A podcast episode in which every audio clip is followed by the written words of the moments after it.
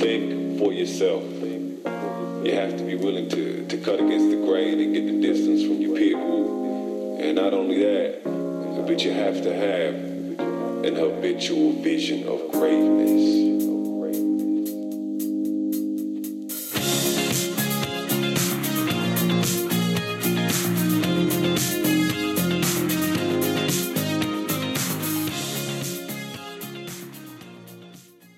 We do not need to eat animals or use animals for entertainment purposes, and our only defense of these uses is our pleasure and convenience.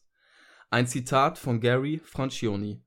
Zu Deutsch so viel wie, es gibt für uns keinen Grund, Tiere zu essen oder sie zur Unterhaltung zu nutzen, und unsere einzige Rechtfertigung dafür ist unser Vergnügen und unsere Bequemlichkeit. Und damit herzlich willkommen zu einer weiteren Folge unseres Good to Be Here Podcasts, unserer zweiten Folge. Und natürlich bin ich nicht alleine hier. Genau, ich bin auch wieder dabei.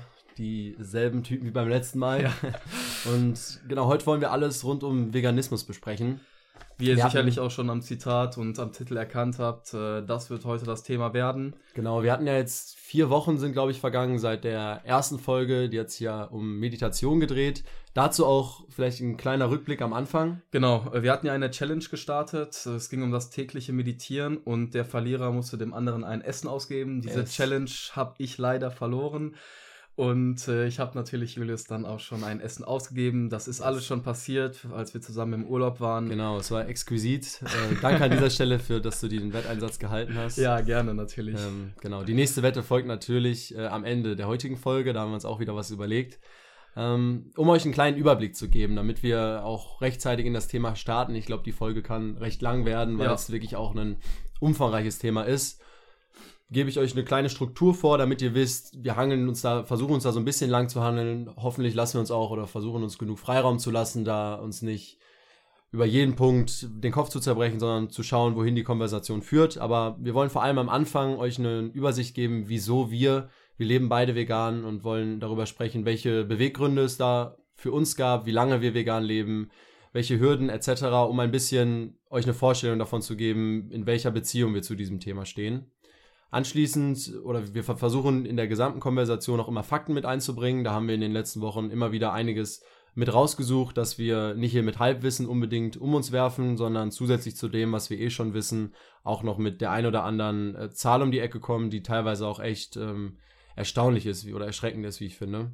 Ja, zusätzlich halt zu unserer persönlichen Meinung auch, genau. damit man auch für Leute, die sich nicht mit dem Thema auseinandergesetzt haben, einfach auch nochmal wirklich klare Fakten, die auch wissenschaftlich äh, so belegt sind, äh, hat und dass man da nicht nur unsere Meinung hat. Ähm, weiterhin werden wir natürlich auch noch auf Gegenargumente eingehen, so im Verlaufe der Konversation. Wie das dann passiert, müssen wir gucken. Aber das ist natürlich auch ein wichtiges Thema, wie ich finde, denn egal, ob man jetzt dafür ist oder, da, oder dagegen, bei jedwegem Thema, ähm, man sollte sich auf jeden Fall immer auch die Gegenseite angucken. Und das ist, finde ich, äh, immer nützlich, um einfach einen Gesamtüberblick zu bekommen.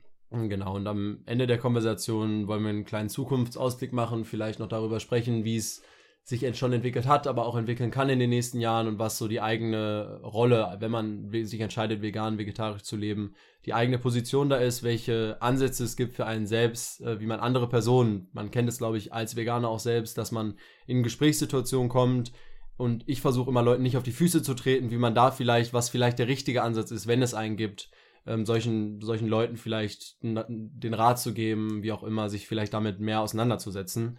Das wollen wir am Ende auch noch besprechen. Und so viel zur groben Übersicht. Mal schauen, wie gut wir uns gleich daran halten werden. Ja, abwarten. Genau. Und natürlich folgt dann auch noch eine passende Challenge und ein Filmtipp diesmal, kein Buchtipp.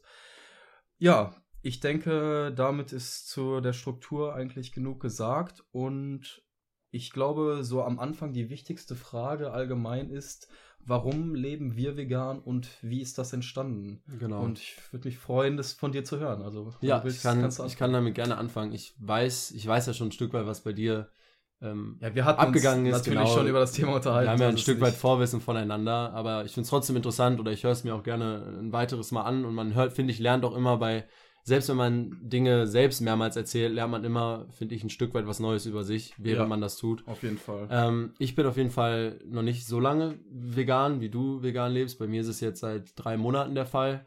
ich war zuvor über oder seit letztem Jahr September habe ich mich entschieden, Ende August entschieden, vegetarisch zu leben. Mhm. Das war auch im Zuge meines Klosteraufenthalts, ähm, weil da eben auch vegetarisch gekocht wurde und ich mir gesagt habe, ab hier, ab diesem Moment werde ich werde ich auch strikt vegetarisch zumindest schon mal leben. Und das war dann auch eine ganze Zeit so. Ich habe wenig Umstellungen festgestellt. Ich hatte da kaum Probleme, weil es ja im, Ende, im Endeffekt auch erstmal nur ein Fleischverzicht ist. Ja. Ich weiß, dass ich sehr, sehr viel Käse und eben andere tierische Produkte genutzt habe, sehr, sehr viel Ei gegessen habe.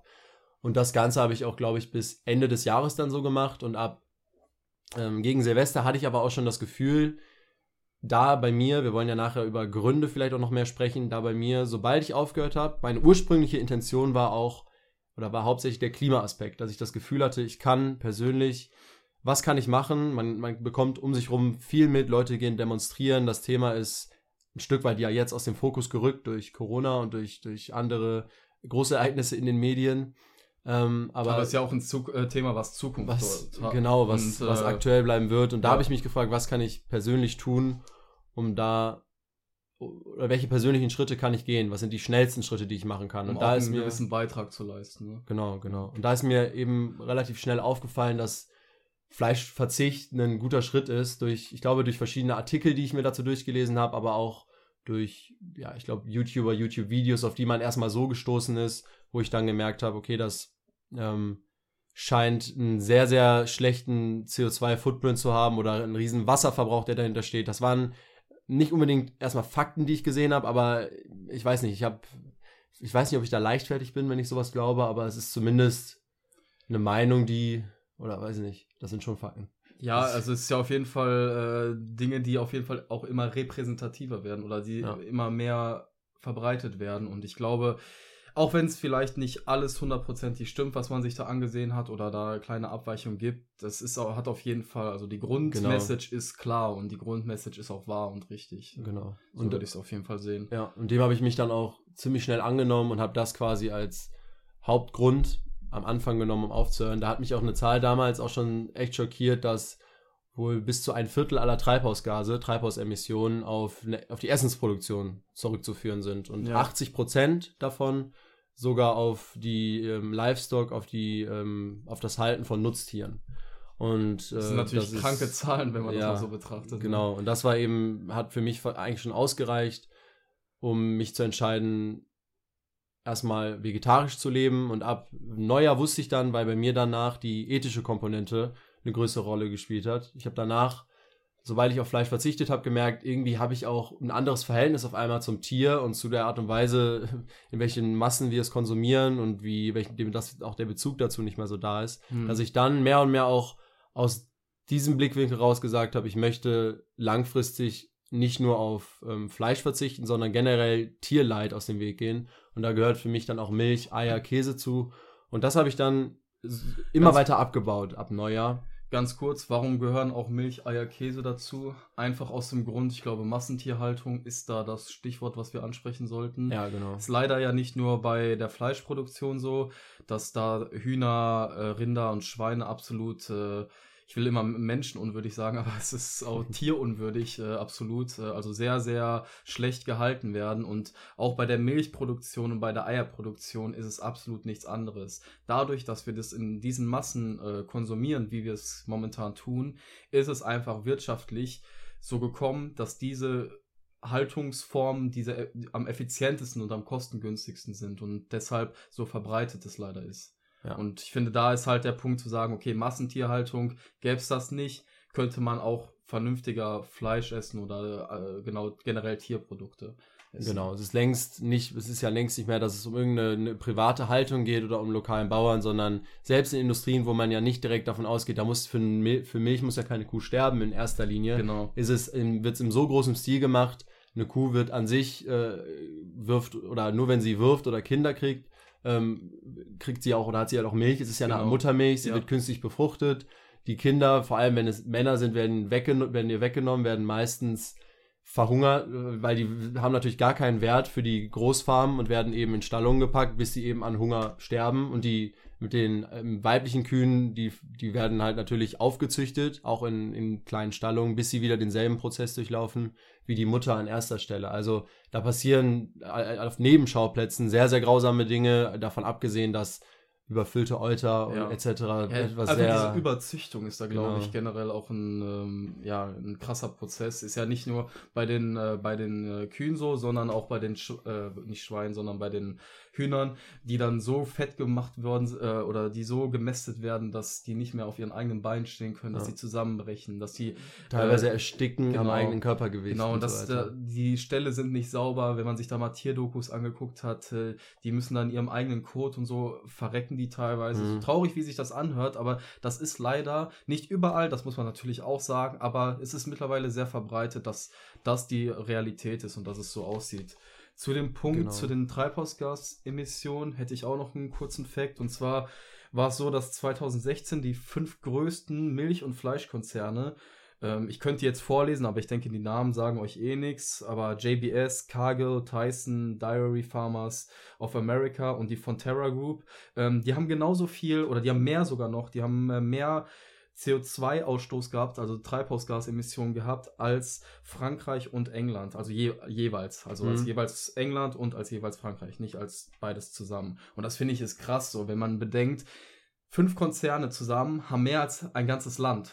Ähm, dann muss man sich ja auch mal wieder, ähm, wenn man, wenn man das sieht oder wenn man das hört, dann muss man ja auch mal denken, okay, was steckt denn da eigentlich alles dahinter? Das kann ja, ja also da, da hängt so viele Dinge immer dran. Einerseits, wie groß ähm, oder wie hoch die Treibhausgasemissionen dadurch sind, andererseits aber auch, wie riesig diese Industrie ähm, auch einfach ist. Ja. Ich finde, die Zahlen, die man da hat, sind, sind auch ein Stück weit abschreckend. Also einerseits natürlich die Treibhausgase selbst sind hoch, aber Fleisch wird auch eben im großen Stil konsumiert. Ich glaube, auch, äh, auch was ich aus äh, dem Internet habe, ist, dass es sich in den letzten 50 Jahren ungefähr oder mehr als vervierfacht vierfacht hat, ja. der weltweite ja. Fleischkonsum.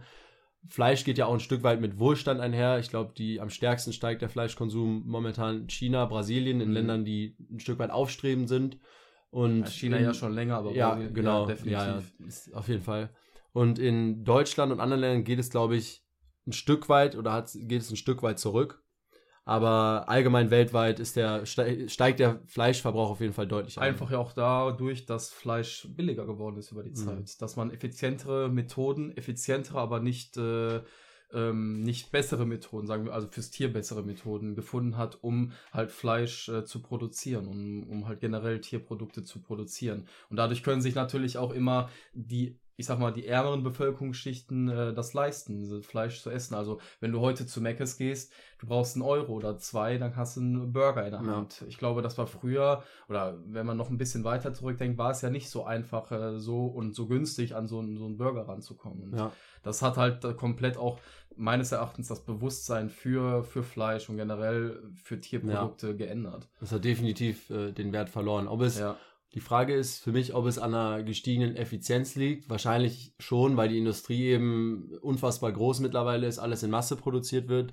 Aber ein Fakt, der da auch definitiv mit reinspielt, sind Agrarsubventionen. Also sprich staatliche Zuschüsse, also aus Steuergeldern, die meist die meisten staatlichen Zuschüsse finanziert an private Institutionen, öffentliche Einrichtungen, Einrichtungen, die prinzipiell sehr, sehr wichtig sind, weil da sie vor allem Bauern zum Beispiel unterstützen in Krisensituationen, ja. sei es nach Unwetter, schlechte Ernte, wie auch immer, dass die da quasi wie eine Finanzspritze als Finanzspritze dienen, um das zu erhalten und generell für ein Land die Lebensmittelversorgung garantieren sollen, dass ja. vor allem in Deutschland immer genügend Lebensmittel da sind für die Bevölkerung. Leider wird ein Großteil dieser Subventionen, und das ist eine sehr, sehr große Summe, ähm, geht an Tierfarmen und unterstützt Tierfarmen vor allem und die Mais- und Sojaproduktion, von der auch bekannt ist, dass ein Großteil, ich glaube, da hast du auch eine Zahl zu rausgesucht, ja, in so die 70 bis 75 Prozent der Sojaproduktion, wie es bei Mais ist, weiß ich nicht ganz genau, aber ist auch ein Großteil auf jeden Fall, ähm, geht halt, äh, wird nicht für den Menschen produziert, sondern wird nur für das Tierfutter produziert. Genau, was ich auch immer echt krass finde, weil ich habe es auch schon mal als Gegenargument quasi ähm, gegen den Veganismus gehört, dass natürlich einige Produkte auch darauf basieren, vor allem ähm, sei es so Fertigschnitzel oder eher mhm. diese ähm, fertig produzierten veganen ähm, Dinger, dass die vor allem auch ähm, aus Soja hergestellt werden. Und wenn man da halt wirklich sagen kann, ja, aber es fließen 80 Prozent der Sojaproduktion eben in, in reines Tierfutter plus der Wasserverbrauch. Ja, das macht auf jeden Fall den entkräftigt das, ja, entkräftigt das schon. Den Großteil aus. Man würde gar nicht so viel Soja brauchen, wenn man es nur für den Menschen nutzen würde. Ja. Also dadurch könnte man sich auch Anbauflächen sparen, wenn man das komplett oder wenn man zumindest einen Großteil der Tierproduktion äh, zurückfahren würde. Und bei der Recherche, die ich, die ich zumindest für die ähm, Agrarsubvention betrieben habe, ist eben auch rausgekommen, dass sich die Tierlandwirtschaft oder die Tierhaltung im großen Stil im Allgemeinen, dass sie nicht wirklich rentabel ist. Also dass sie sich zum Großteil, die Zahl, die ich gefunden habe, waren zu 90 Prozent. Lass es auch wieder davon ein Stück weit äh, abweichen, da müsst ihr mich nicht drauf festnageln, aber so als ungefähr ein Richtwert, ähm, durch Subventionen finanziert mhm. und der Rest äh, wirklich ähm, ähm, Profite sind und der Rest wirklich aus, ähm, aus Subventionen kommt. Und bei der, bei Obstbauern beispielsweise ist es, sind es nur 10% Subventionen und der Rest. Also genau ist, andersrum. Genau, und der, genau, und der Rest sind wirklich, ähm, ist wirklich erwirtschaftetes ja. Geld. Also das ist ja, wirklich. Ist ja traurig allein. Das ist ja eigentlich schon ein Armutsbild äh, für, für diese Wirtschaft, wenn man das so hört, dass diese Subventionen diese Wirtschaft stützen muss, weil sie sonst alleine nicht überleben Genau, kann. und wir reden weiterhin da, davon, dass dann die Steuergelder in eine Industrie, in eine, einen Wirtschaftszweig fließen, der ohne diese staatlichen Zuwendungen nicht lebensfähig wäre. Ja. Der würde langfristig einbrechen. Und das ist ein, ein Wirtschaftszweig, der ja nicht lebensfähig ist und umweltschädlich bewiesenermaßen einen deutlich höheren Schaden auf unsere Umwelt nimmt, als beispielsweise das reine Anbauen von Obst, Gemüse, Früchten. Ja, definitiv, definitiv. Was auch immer. Genau, genau. Aber jetzt habe ich ein bisschen darüber, ein bisschen darüber erzählt, wie es bei mir dazu gekommen ist. Ich war, ich, ich glaube, ich war auch eben noch nicht ganz fertig. Ich wollte noch hinzufügen, dass ich quasi ab Dezember dann zunehmend aufgehört habe, auch mit Ei-Milchprodukten. Und das letzte war bei mir Käse. Ich glaube, da hängen viele Leute noch ein Stück weit dran zu sagen, ja, es ist sehr, sehr lecker, was ich nicht abstreiten kann. Denn damit habe ich dann auch erst kurz, äh, kurz vorher aufgehört. Ich glaube, dann Ende, Ende April, Anfang Mai und bin dann ähm, vegan geworden. Das hat bei mir eben, ich war eher die Art von Person, die das Ganze schrittweise gemacht hat, was ich auch bei einigen anderen so gehört habe, dass die wirklich gesagt haben, ich fange, ich höre mit dem einen auf, ich gucke, wie sich das verhält. Das ist ja auch schon, schon ein Schritt, wenn man jahrelang etwas Klar. gemacht hat, zu sagen, ich streiche eine Sache aus meinem, aus meinem Essensrepertoire, aus meinem, äh, was weiß ich, auf meiner Einkaufsliste. Ähm, aus den Gewohnheiten auch einfach, die man, oder aus den Safe. normalen Essensgerichten, das ist ja schon eine sehr krasse Umstellung, würde ich mal erstmal behaupten. Ja. Egal wie viel man wegnimmt. Hauptsache, der erste Schritt, wenn man was verändert, ist auch immer einer der schwierigsten. So. Ja. Aber Deshalb. ich weiß auch tatsächlich schon, dass du da eine andere Herangehensweise hattest, auf jeden Fall, ne? Ja, bei mir war es so, dass ich mich auch halt letztes Jahr mit dem Thema immer intensiver auseinandergesetzt habe. Auch bei dir kam es bei mir durch YouTube-Videos so ein bisschen durch Zufall drauf gestoßen oder immer mal wieder was äh, gehört von Personen, die man sich so angeguckt hat ähm, sei es in der Fitnessbranche oder auch in der Unterhaltungsbranche gewesen.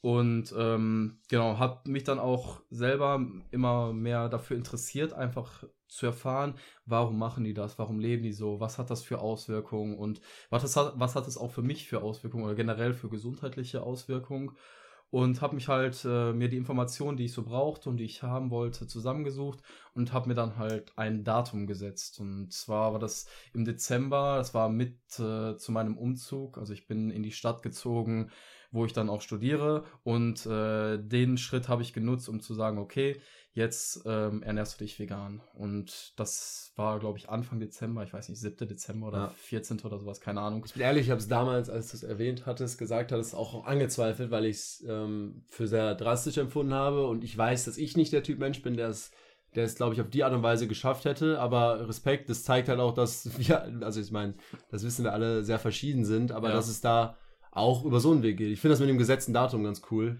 Ich glaube, das, das ist für den Kopf nicht verkehrt. Ich kenne das. Ähm also es ist natürlich einerseits, äh, man muss auf sowas stehen, man muss so diese Art, wie du sagtest, dieser Typ Mensch dafür sein. Aber ich bin eher so jemand, das weiß ich selber aus Erfahrung, alles oder nichts. Also wenn, probiere ich es wirklich richtig aus.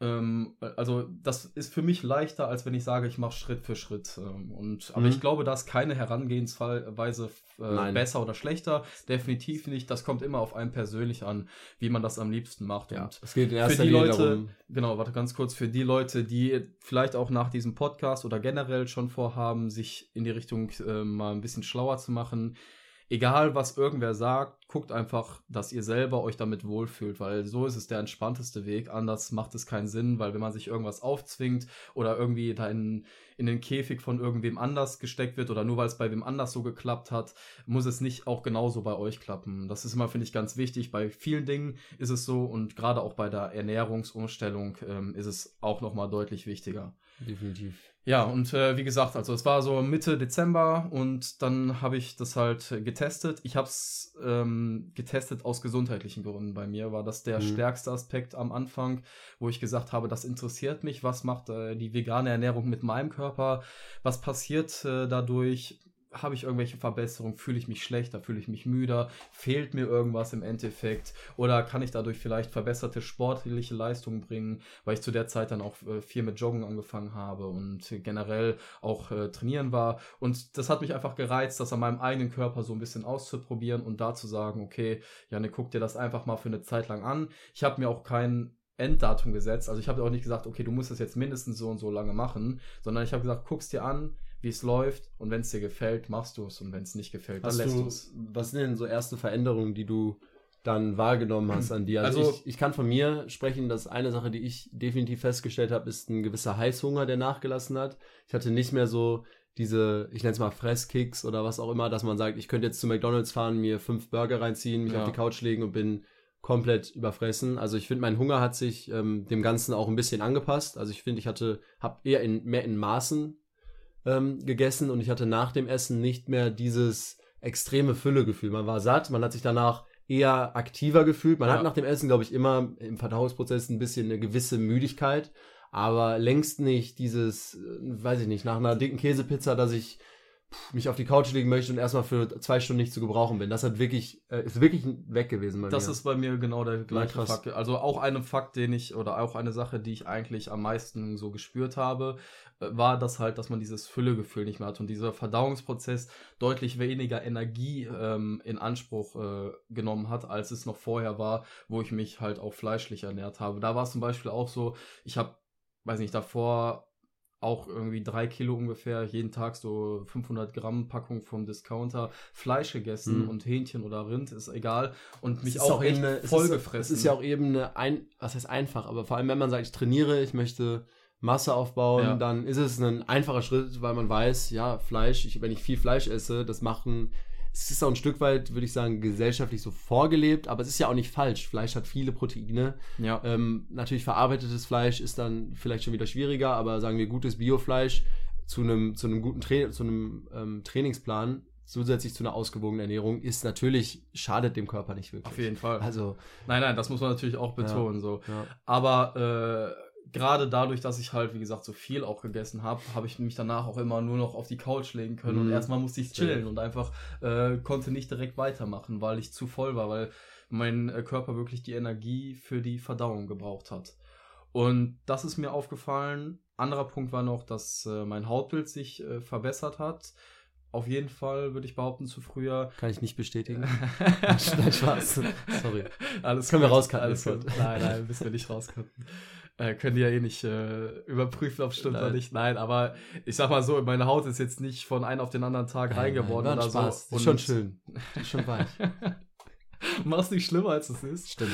Äh, und ähm, genau, also das ist auf jeden Fall ein Punkt, wo ich sagen würde, das hatte auch gesundheitliche Auswirkungen oder wo, wo man wirklich mhm. auch was sehen konnte. Klar, wenn du natürlich noch äh, nebenbei rauchst und Alkohol trinkst, bringt dir die vegane Ernährung auch wenig, um dein Hautbild zu verbessern. Und deine Gesundheit hilft die dann wahrscheinlich auch nur genau. teils. Also das sind natürlich immer mehrere Faktoren, die da mit einspielen und man kann das nicht ganz auf die vegane Ernährung herunterbrechen. Ja. Aber äh, was ich auch sagen würde, ich habe definitiv nicht an äh, Leistung oder so verloren. Mhm. Ich würde, ich kann es schwer beurteilen, weil ich nie irgendwie jetzt ein genauen Test gemacht habe, wo ich sagen kann, okay, äh, ich bin jetzt 100 Meter in, weiß was ich, 10 äh, Sekunden gesprintet und jetzt bin ich 100 Meter in 9 Sekunden, was super unrealistisch ist und viel zu schnell, aber du weißt, was ich Dann meine. Dann wärst du nicht hier. Ja. Dann wärst du bei einem anderen Podcast. Ja. Nein, aber du weißt, was ich meine. Ich habe nie so einen Test vorher, ja. nachher gemacht, deshalb kann ich nicht sagen, ob ich mich jetzt wirklich verbessert habe. Mhm. Ich fühle mich aber nicht schlechter. Und ich fühle Du bist vor allem in der Zeit, im Sommer sind wir auch einiges gelaufen, sagen wir mal 20 Kilometer Strecken gelaufen, ohne da, weiß nicht, Krafteinbußen zu haben. Genau, genau. Und es gibt ja auch bewiesenermaßen Sportler, die an absoluter Spitze in ihrer Sportart stehen, da Höchstleistungen erbringen, Top-Performer sind, die sich durch eine vegane Ernährung oder ja, die sich für eine vegane Ernährung entschieden haben. Ja, definitiv. Also nur um mal vielleicht ein Beispiel zu nennen.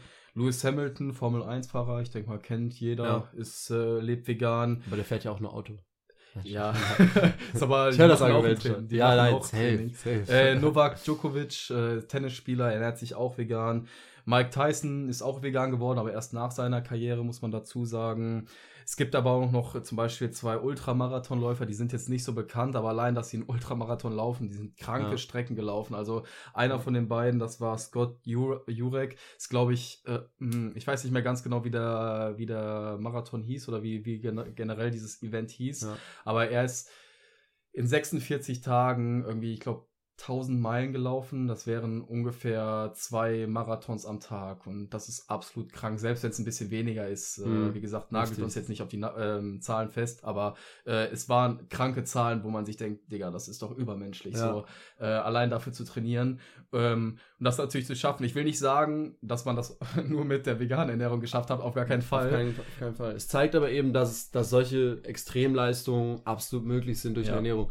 Ähm, viele Ultrarunner machen ja so, ich weiß nicht, Projekte oder setzen sich so Ultra-Challenges über längeren Zeitraum. Und ich habe von einem anderen Ultrarunner, Rich Roll heißt der, ein Buch gelesen, der hat sich mit 40, war ja noch, glaube ich, 30 Kilo übergewichtig und hat dann sich für eine Transformation entschieden, sein, vor allem seine Ernährung über vegane Ernährung angepasst und dann anschließend einen, ich glaube, die hießen The Big Five. Mhm. Das hat für ihn bedeutet, der hat an sieben Tagen fünf Ironman-Läufe auf fünf Inseln auf Hawaii gemacht, fünf Krank, unterschiedlichen. Ja, ist der, ja, genau, mit zwei Pausetagen, die nicht geplant waren. Er wollte eigentlich ähm, jeden Tag einen Ironman laufen, was auch komplett verrückt ist. Natürlich äh, reden wir dann von einer Ironman-Zeit, die nicht... Ironman ist äh, Marathon, äh, genau. Schwimmen und Fahrradfahren, ja, ne? Schwimmen, ja. Fahrradfahren, Marathon. Und der zwar der, der, die, der krasseste, muss man dazu erwähnen. Also es gibt noch einen olympischen ähm, Triathlon, Triathlon genau. Ja. Der ist ein bisschen weniger, aber ich so glaub, Ironman ist das krasseste vom krassesten. so, so kann man so kann man es beschreiben. Äh, ich meine, es sind äh, Schwimmen 3,2 Kilometer. Vielleicht vertue ich mich ein bisschen. Ähm, Fahrradfahren 180 Kilometer und Laufen 42,2. Ja. Ja. ja. doch, aber ich habe ähnliche Zahlen ja, im Kopf. Ich war mir jetzt auch nicht sicher, deshalb sehr, sehr, sehr, sehr, sehr extrem. Aber Natürlich, er hat es mit seinem Kumpel gemacht. Man muss dazu sagen, sein Kumpel war einarmig, was auch komplett crazy ist, weil der halt wirklich durch, durch den Ozean da, diese drei Kilometer, immer der war quasi Rich Roll war schon am Strand, hat schon, weiß ich nicht, ein Getränk nehmen können, kurz Pause machen können und dann kam sein Kollege zehn Minuten später an, der sich mit einem Arm halt diese drei Kilometer nach Krass. vorne gepaddelt hat. Auf dem Fahrrad, die ganze Zeit Fahrrad fahren mit einem Arm, bei Starkwinden, was auch immer. Äh, einfach, einfach un unmenschlich, diese ja, Leistung. Ja. Äh, ob er, also ich weiß zumindest, dass ähm, Rich Roll vegan war, ob der sein Kollege sich auch vegan ernährt hat, über die Strecke weiß ich nicht. Fakt ist, in relativ hohem Alter, ich glaube, er war da 45 oder so, Entschuldigung an die älteren Zuhörer, ähm, auch eine unfassbare Leistung basierend auf einer rein pflanzlichen Ernährung. Ja. ja. Ich finde, es zeigt einfach gut, dass man durch vegane Ernährung, wenn man es richtig macht, keine Nachteile hat. Ja. Was finde ich aber auch direkt im Anschluss gesagt werden muss, vegan ist nicht direkt gleich gesund weil man kann Fertigprodukte essen mittlerweile. Es gibt viele, viele, ähm, viel, viel Auswahl, die in den Läden bereitsteht. Du kannst dich den ganzen Tag von Pommes ernähren, die auch vegan sind. Du kannst auch irgendein, weiß nicht, du kannst auch Bier trinken den ganzen Tag. Also es gibt mhm. viele ungesunde Produkte, auch äh, vegane ungesunde Produkte. Und wenn man natürlich das herunterbricht, zu sagt, okay, vegan, wenn ich mich jetzt vegan ernähre, dann bin ich direkt viel gesünder. Das stimmt so nicht weil man muss auch bei der veganen Ernährung darauf achten, dass man natürlich alle seine Nährstoffe zu sich nimmt. Gerade Vitamin B12, Eisen sind da zwei sehr wichtige Faktoren. B12 muss man äh, eigentlich, oder was heißt muss man eigentlich, sondern muss man über Nahrungsergänzungsmittel ausgleichen. Also gibt es mhm. so kleine Tabletten, die man sich in jedem Supermarkt kaufen kann oder auch online. Ja, ich habe beispielsweise eine, oder eine Form gefunden, Tablette, dass ich glaube ich, waren glaube ich 20, 25 Euro, 90 Stück und ich muss, es sind 5000 Boah, was sind das? Welche Grammeinheit? Nee, 1000 Milligramm oder, Milli, Nano, oder Nano. Na, Keine Ahnung, weiß ich auch nicht. Ähm, auf jeden Fall muss ich nur alle fünf Tage eine nehmen, was relativ bequem ja. ist. Und es hält auch für den Preis, den ich bezahlt habe, ziemlich lange. Man nimmt alle fünf Tage eine kleine Tablette. Die Sache ist auch, natürlich könnte man da wieder sagen, ja, aber irgendwas stimmt doch nicht an der Ernährungsform, wenn der menschliche Körper quasi Mangelerscheinungen aufweisen würde, wenn man sich, wenn man sich langfristig so ernährt.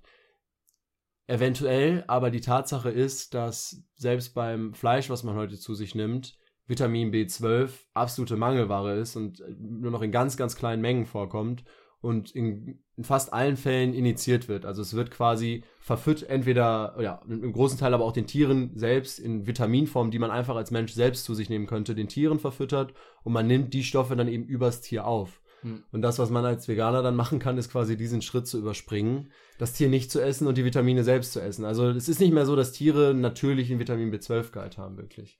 Was man auch dazu sagen kann, wenn man zum Beispiel nicht mag, irgendwie Tabletten zu nehmen, es gibt das auch als Zahnpasta und natürlich Tropfen, Tropfen hinter genau. die Zunge machen. Und natürlich gibt es aber auch äh, in ähm, Gemüse oder in, in ja. Erbsen und äh, Margarine. Nüssen, Margarine.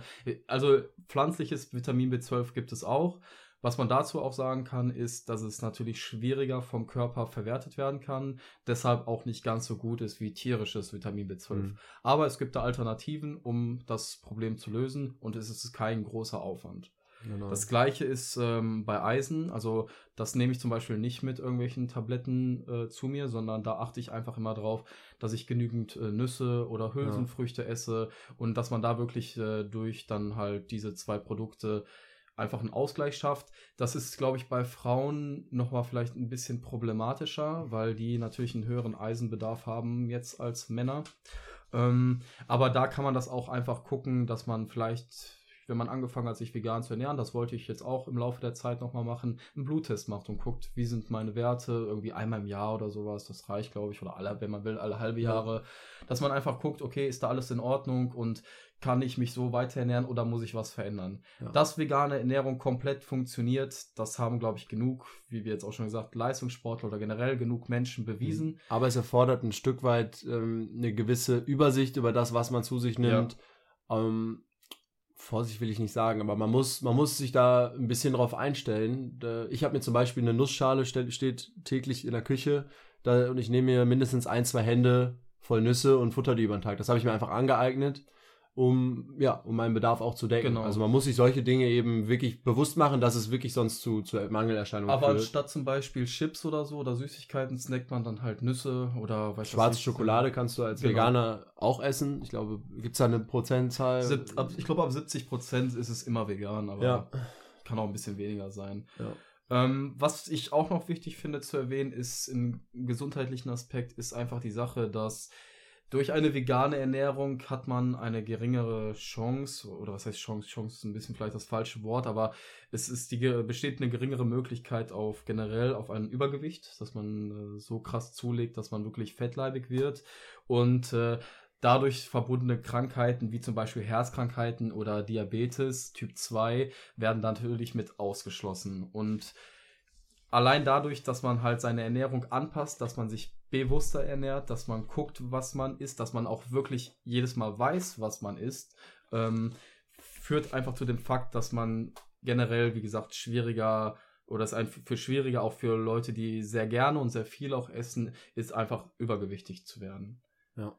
Deswegen, das ist auch, finde ich, mit das Einzige, was ich quasi zulassen würde, wo wir in diesem Podcast dann nicht Kritik üben, aber sagen, das stellt ein Gesundheitsrisiko dar, weil. Und ich finde das mit Übergewicht zu verknüpfen, ist richtig, weil es, glaube ich, wirklich deutlich schwieriger ist, ja. über eine vegane Ernährung sich fettleibig zu werden. Das ja. heißt, man hat eine starke Unterfunktion der Schilddrüse oder ähnliche ja, körperliche ist ja Voraussetzungen. Ist, ja Krankheit. Krankheit ist Fettleibigkeit ja, glaube ich, also ja klar. ein Stück weit. Aber ich, es gibt ähm, ja Fettleibigkeit, die krankheitsbedingt ist. Das spreche ich natürlich jetzt nicht ein. Es gibt aber auch Fettleibigkeit, die äh, so bedingt ist, weil man zu wenig Sport macht, weil man äh, sich falsch ist und weil man, äh, ja genau, psychisch, psychisch auch die, falsch, halt bestimmt aber auch immer die falsche rein. Einstellung auch einfach ja, hat. Da bedingt eine das andere. So klar, Leute, die eine Krankheit haben und deswegen fettleibig sind oder übergewichtig, ja. die können dazu nichts und das genau. meine ich damit auch nicht. Es gibt, es gibt tatsächlich auch die eine oder andere Studie, die in Richtung Krebsrisiko, die da, sich damit schon auseinandersetzen wollte, quasi, ob eine vegane Ernährung das Krebsrisiko senkt und andere Autoimmunkrankheiten. Da haben wir uns gegen entschieden, dass da explizit darauf einzugehen, weil sich da tatsächlich die Meinungen auch noch oder die Geister noch scheiden und die Studien tatsächlich da auch noch ziemlich auseinandergehen und teilweise Studien, die widerlegt oder, oder die bewiesen haben, dass beispielsweise das Krebsrisiko langfristig gesenkt werden kann in einer Bevölkerung, dann wiederum widerlegt wurden durch andere Studien. Da gibt da wirklich ein paar Querschläger und Widersprüche.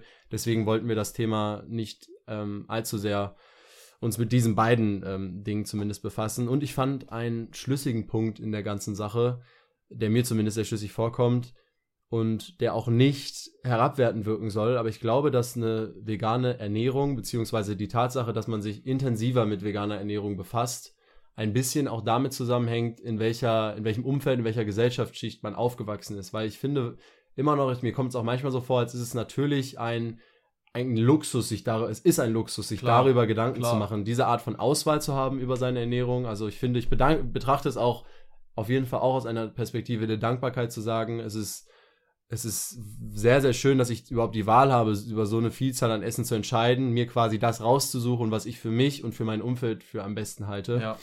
Und ich glaube aber auch, dass eben beispielsweise das auch ein Stück weit mit Bildung zusammenhängt tatsächlich und dass eventuell niedrigere Gesellschaftsschichten, in der auch ein, in den meisten Fällen, da reden wir von einem Durchschnitt, ein geringerer Bildungsgrad vorherrscht, die ähm, beispielsweise sich weniger mit dem Thema befasst wird, aber auch zusätzlich mehr Alkohol konsumiert wird, eventuell mehr geraucht wird, da weniger, weniger Sport gemacht wird, da auch auf weniger auf andere Sachen und auf ein geringeres gesundheitliches Allgemeinwohl geachtet wird und das eben auch Studien verfälschen kann. Wenn man sich überlegt, dass man dann eben auf spezielle Werte des Körpers guckt oder eben auch auf ein Krebsrisiko, ist es, gibt es keine Studie, wo man sagt, man, man kann genau schlüssig sagen, ja, der Mensch lebt vegan, dieser Mensch lebt nicht vegan. Der eine hat ein höheres, der andere ein geringeres Risiko. Da gibt es natürlich nicht nur diesen einen Faktor, sondern wie ich gerade erwähnt habe, zwei, drei unzählige andere ja. Faktoren, die mit einfließen und die tatsächlich bei einem Veganer kann man davon ausgehen, dass diese Person es auch macht, um sich gesünder zu ernähren. Die Person ist wahrscheinlich auch eher geneigt, mehr Sport zu machen, eher geneigt, nicht zu rauchen, nicht zu trinken. Und das ist immer schwierig, glaube ich, diese diese Gruppen, nenne ich sie jetzt mal, oder diese Komponenten zu vergleichen. Und einfach auch voneinander zu trennen, das ist unmöglich, weil genau. Äh, wie willst du denn wissen, also du müsstest ja theoretisch zwei exakt gleiche oder fast exakt gleiche Menschen finden, die genau die gleiche Menge an Sport machen, die genau das gleiche Verhalten haben und das das ist utopisch, das zu finden. Also da kann man immer auch, glaube ich, auch in Zukunft wird es da nur Tendenzen geben. Und wie Julius schon gesagt hat, gesagt hat, äh, in der, im gesundheitlichen Aspekt ist es wirklich so, dass es da viele verschiedene Meinungen gibt und unserer Meinung nach, oder wie wir es sehen, haben wir jetzt genügend gesagt und ähm, deshalb eine pauschale Aussage kann man da auf jeden Fall nicht treffen. Aber ich aber finde, das Eindeutigste war zumindest zu sagen, Fettleibigkeit ist geringer durch eine vegane Ernährung, die Wahrscheinlichkeit ja. ist geringer.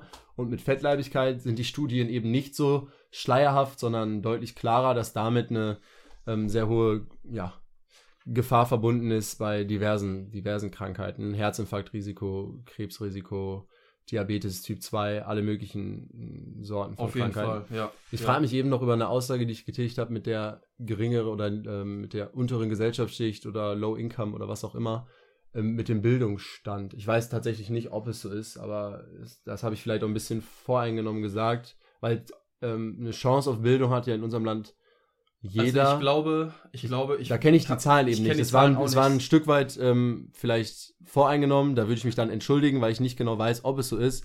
Aber meine, ähm, ja. Doch, also die Wahrnehmung, meine Wahrnehmung ist auf jeden Fall ähnlich. Ich glaube, die Sache ist einfach die, dass sich Leute ohne jetzt auch herabwürdigend zu sein, aber dass sich Leute aus so einer Schicht ähm, mit ganz anderen Problemen zu kämpfen haben und sich gar nicht dann mit diesen Themen auseinandersetzen können. Die müssen dann erstmal sehen, ja, wie komme ich überhaupt diesen Monat über die Runden, ja. wie mache ich das und wie mache ich jenes und wie läuft es eigentlich ab und sich dann da noch mit dem Thema Veganismus aus oder generell Gesundheit, Ernährung und äh, Sport auseinanderzusetzen, ist natürlich dann auch immer was, wofür man Freiraum haben muss. Und mhm. ich glaube, da haben diese Leute wenig Freiraum für und wenn sie ihn hätten, nutzen sie ihn seltener, als wenn man äh, okay. äh, einen höheren Bildungsgrad hat. So ja. würde ich es auf jeden Fall sehen und ich denke, dass man das, also wir reden ja auch immer nur von einem Durchschnitt, klar, da wird es auch Ausnahmen geben, aber dass es durchschnittlich schon so ist. Ja. Kann, kann ich, mir gut vorstellen.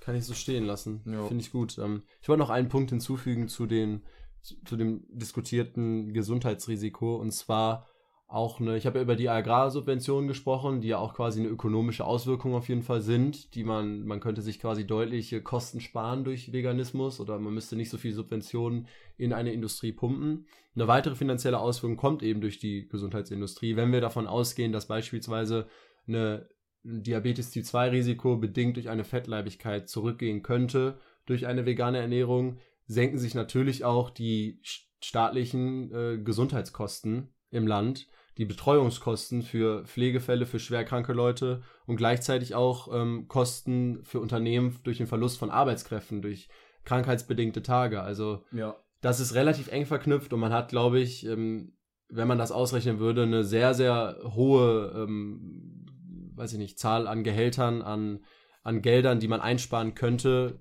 wenn einfach weniger Leute krank werden würden. Und ich glaube, dass eine Vega gesunde Vegane, ich finde das Wort gesund davor zu setzen, ist weiterhin wichtig, haben wir eben auch gesagt, man kann sich auch nicht gesund ernähren, da einen großen Einfluss drauf hätte man sehr, sehr viel Geld sich vielleicht auch im Gesundheitssektor sparen könnte, wenn man, wenn mehr Leute sich dieser Art von Ernährung annehmen würden. Ja. Um das noch zu ergänzen. Ja, doch, sehe ich aber ähnlich. Würde, glaube ich, auch ähm, mit einer generell einfach bewussteren Ernährung einhergehen. Also da muss es, glaube ich, noch nicht mal hundertprozentig vegan sein.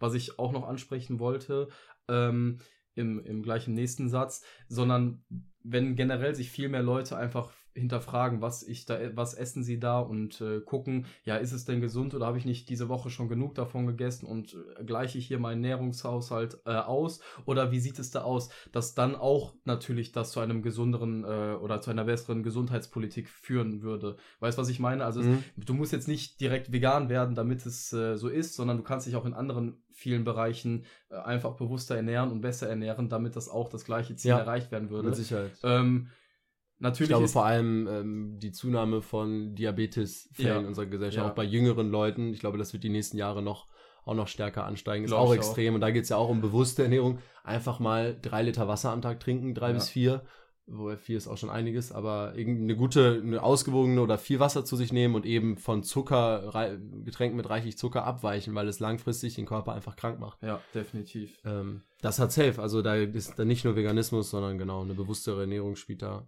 Aber durch den Veganismus ist das natürlich nochmal viel stärker gegeben. Ja. Auf jeden Fall. Ja, was für mich auch neben gesundheitlich und auch ein bisschen ökonomisch, was wir jetzt schon angesprochen hatten, und ökologisch ähm, Gründen wichtig für mich war, ist auch einfach der ethische Bereich. Ja? Also je mehr ich mich mit dem Thema auseinandergesetzt habe, dann auch mit der Zeit einfach, weil man es dann gelebt hat und man sich tagtäglich damit auseinandergesetzt hat, was kaufe ich ein und wieso mache ich das hier überhaupt alles und da kam man dann einfach auch zu, zu Themen, äh, die wir schon angesprochen haben, Massentierhaltung und wie, wie läuft es momentan ab, wie, wie gehen wir mit dem Tier um und wie sieht es einfach aus? Also ist es überhaupt noch würdig, so was wir da abziehen? Und äh, das kann ich meiner Meinung nach, ist, mit, ist mittlerweile auch ein Punkt geworden, wo ich sage, ich will es einfach nicht supporten. So, da, da stehe ich nicht absolut nicht hinter. Und ja. ich kann mir gut vorstellen, oder ich bin der Meinung, wenn wenn du die Bilder, die, die im Internet kursieren und wenn du da die, die, die Aufnahmen mal Leuten zeigst auf der Straße oder wo auch immer, generell in, in deinem Umfeld, bei Freunden, ist auch egal wo, ich kann mir nicht vorstellen, dass da irgendwer sagt, ja, finde ich okay, passt so. Also so können wir mit Tieren umgehen, weil wenn man mhm. wirklich sieht, was da mit denen gemacht wird, das ist so fucking unwürdig. Entschuldigung ja. für die Ausdrucksweise, aber das geht einfach meiner, nach, meiner Meinung nach nicht. Und das kam direkt für mich nach diesem gesundheitlichen Aspekt, wo ich sagte, okay, ich war erstmal ein bisschen, in Anführungszeichen, egoistischer, ich habe auf mich geguckt, aber dann auch, ja, was erreiche ich denn noch damit? Und dass man diesen ethischen Aspekt dann hat, noch dabei hat, äh, das ist ich, bei mir immer weiter gewachsen. Ich finde es in dieser Hinsicht aber irgendwie auch spannend und habe es bei mir erschreckenderweise, ich habe mein erstes ähm, Schockvideo, nenne ich es mal. Es ist leider eben eine Darstellung von einem täglichen Ablauf, der so stattfindet. Es, man besucht sich ja nicht die größten Horrorbilder raus. Es wird bestimmt auch vereinzelt gemacht in manchen Dokumentationen. Aber wenn man einen normalen Alltag in so einer, weiß ich nicht, ich, beispielsweise der Film Dominion hat in Australien gespielt und da die äh, Fleischproduktion des Landes, also in den großen, großen Hallen gezeigt, den Alltag, wie es täglich abläuft. Und es waren Bilder, die man, die ich nicht vergessen werde. Und ich finde es aber immer noch spannend, weil ich diesen Film, glaube ich, auch gesehen habe, noch ein paar Monate bevor ich, also bestimmt ein Dreivierteljahr bevor ich dann vegan geworden bin, mhm. gesehen habe und danach weiterhin mich in dieser Komfortzone gewegt habe und da mich dafür entschieden habe, aus dem Grund heraus, dass ich gesagt habe, es ist schon ein Aufwand für mich, ich muss mich ein Stück weit einschränken, verändern, ich darf dieses und jenes nicht mehr essen, ähm, in Restaurants wird es für mich ein Stück weit schwieriger, eine Auswahl zu treffen. Und da ich, dass ich sogar selbst, ich finde es bei anderen jetzt aus, da ich vegan bin, krass zu sehen, dass es weiterhin, wenn man das abwägen würde, dieser Komfort, dass Leute sagen, hey, ich habe dadurch aber weniger Aufwand und ich kann bequemer, diese Bequemlichkeit, die das ist ja auch das, was am Anfang im, im Zitat erwähnt wurde, dass die trotz Schockbildern, trotz wenn Menschen diese Bilder sehen, so eine Macht über einen hat und so ja. viel entscheidet. Das finde ich krass und ich bin ja nicht frei davon. Mich hat das, also ich habe lange, war mir schon bewusst, was abgeht und ich dachte mir, ja, aber ich möchte trotzdem sogar McDonalds weiter essen und ja. trotzdem Fleisch sogar, ja. Ich, ich, glaube, was auch noch ein weiterer Punkt ist, da bin ich mir allerdings auch nicht sicher, ist so meine Vermutung, dass einfach durch diesen Informationsfluss, der heute herrscht, also durch soziale Medien, durch Fernseher, durch Radio etc., ähm, dass da einfach so viele Informationen auf einen zukommen, dass man diese Sachen, die schlimm in der Welt sind, es ist ja nicht nur Massentierhaltung, es sind ja auch Kriege, die auf der Welt sind und dass man sich erstmal gar nicht um alles kümmern kann, also in seinem eigenen Kopf und dass man zweitens diese Sachen auch sehr schnell wieder mit äh, ein bisschen ja, leichterer Kost, sage ich mal, verdrängt, genau. um einfach auch ein besseres Gefühl wieder zu haben. Was absolut menschlich ist, würde ich sagen, was mhm. mir auch, äh, also wo ich,